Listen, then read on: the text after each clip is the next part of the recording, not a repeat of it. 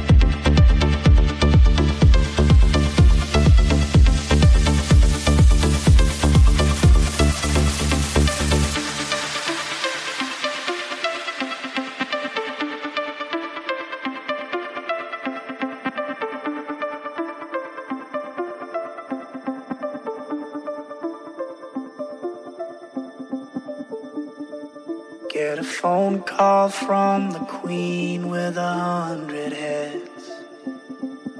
She says that they're all dead. She tried the last one on, couldn't speak, fell off, and now she just wanders a hall, thinking nothing, thinking nothing at all.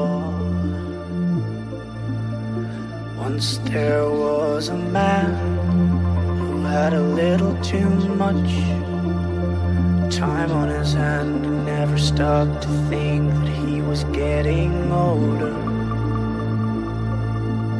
But when his night came to an end, he tried to grasp for his last friend and pretend that he could wish himself health on a four-leaf clover.